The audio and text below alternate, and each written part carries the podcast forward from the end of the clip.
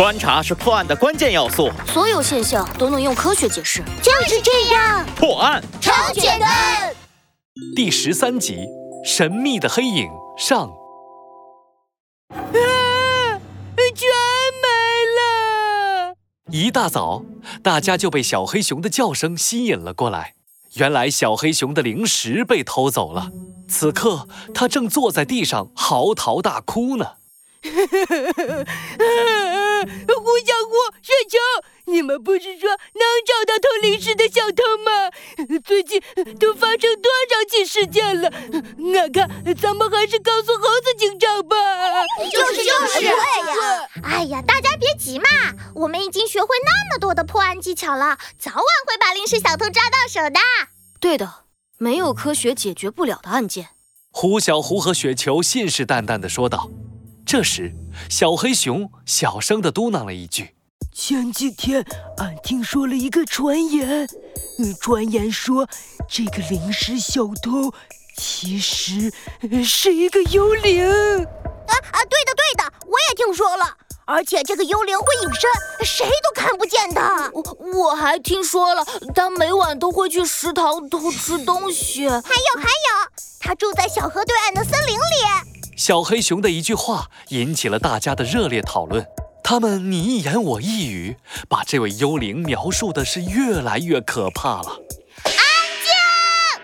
大家不要慌，这个零食小偷就放心交给我和胡小胡吧，是吧，胡小胡？雪球用胳膊肘戳了戳胡小胡，胡小胡推了推眼镜，冷静地说道：“没错，大家不要相信这些传言了，我们要相信科学。”这时候，走廊里响起了集合的铃声，大家急忙向营地跑去。哎哎，小黑熊，等下见到猴子警长，千万不要把这件事情告诉他。我们要凭自己的实力把小偷抓出来，让猴子警长对咱们刮目相看。啊，呃，好吧，俺的零食。今天我们主要来学习牙印鉴定的知识。牙印是能够锁定犯罪嫌疑人的重要证据。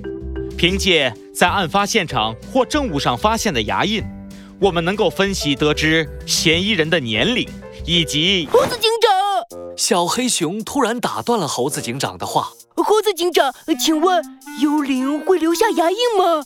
小黑熊，这个世界上是不存在幽灵的。呃，可是为什么俺的灵？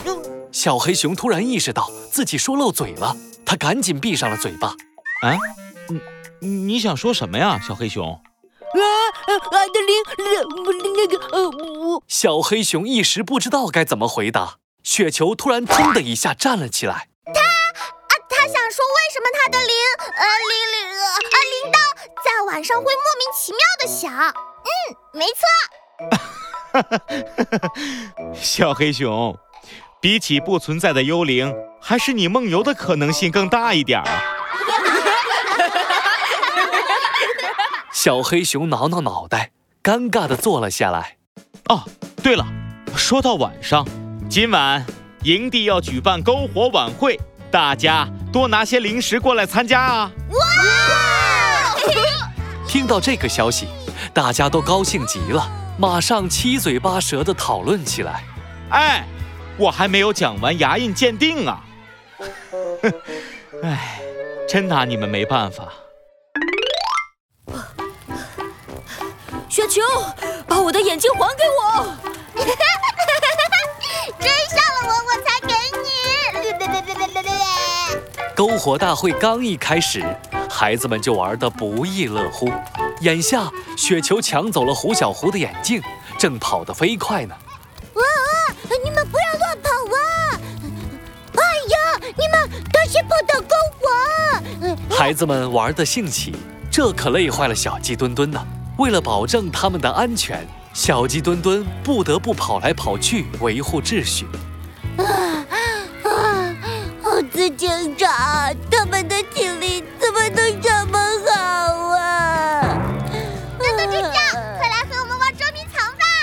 小鸡墩墩，看来你的人气很高嘛。啊这时，洗手间的方向突然传来了一声尖叫。猴子警长反应很迅速，马上就跑了过去。只见小黑熊哆哆嗦嗦地坐在地上，张大的嘴巴还没来得及合上。啊，猴子警长，我我看见了一个黑影，唰的一下闪了过去。黑影啊？